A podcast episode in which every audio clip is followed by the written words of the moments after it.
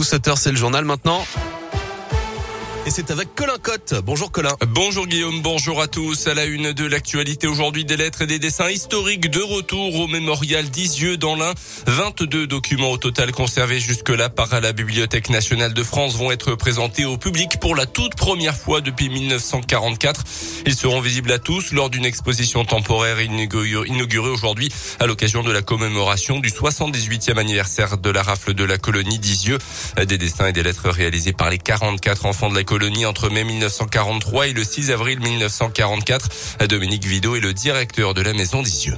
On y voit euh, l'imaginaire des enfants, comme toujours. On y voit euh, l'influence des contes. On y voit par exemple le chaboté. Ensuite, il y a euh, des avions, il y a des Indiens, des cow-boys, des chevaliers. Voilà. Et puis des dessins plus humoristiques. C'est assez touchant parce que d'abord, il y a la réalisation est souvent extrêmement soignée. Pour nous, c'est extraordinaire. C'est le retour des dessins 78 ans après.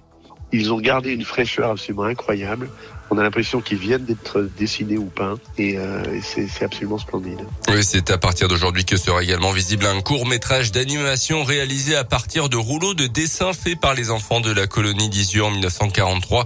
Un appel à financement participatif avait été lancé au mois de février dernier pour financer ce projet. Dans l'actu également, chez nous, un couple de touristes belges secourus par les sapeurs-pompiers dans le Pays de Gex hier soir. Vers 18h30, les secours ont été appelés sur la commune de Chevry à la recherche donc de ce couple et de leurs deux enfants également qui étaient partis pour une rando en raquette. La mère de famille était blessée à un genou, une opération délicate des pompiers du Grimpe qui était toujours en cours hier à 22h. En bref, une camionnette et sa remorque interceptée par les gendarmes à Mâcon-Nord. C'était à la fin du mois de mars. L'ensemble était en surcharge de 6 tonnes. La camionnette a été immédiatement immobilisée, évidemment.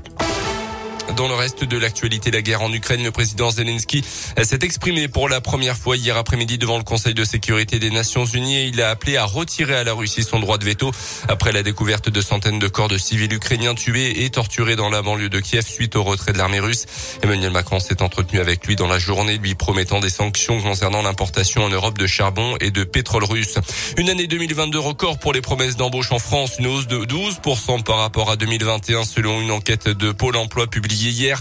Au total, plus de 3 millions de recrutements pour cette année, dont près des trois quarts en CDI ou en CDD de plus de 6 mois. Un dernier match européen de la saison de basket hier soir à Equinox.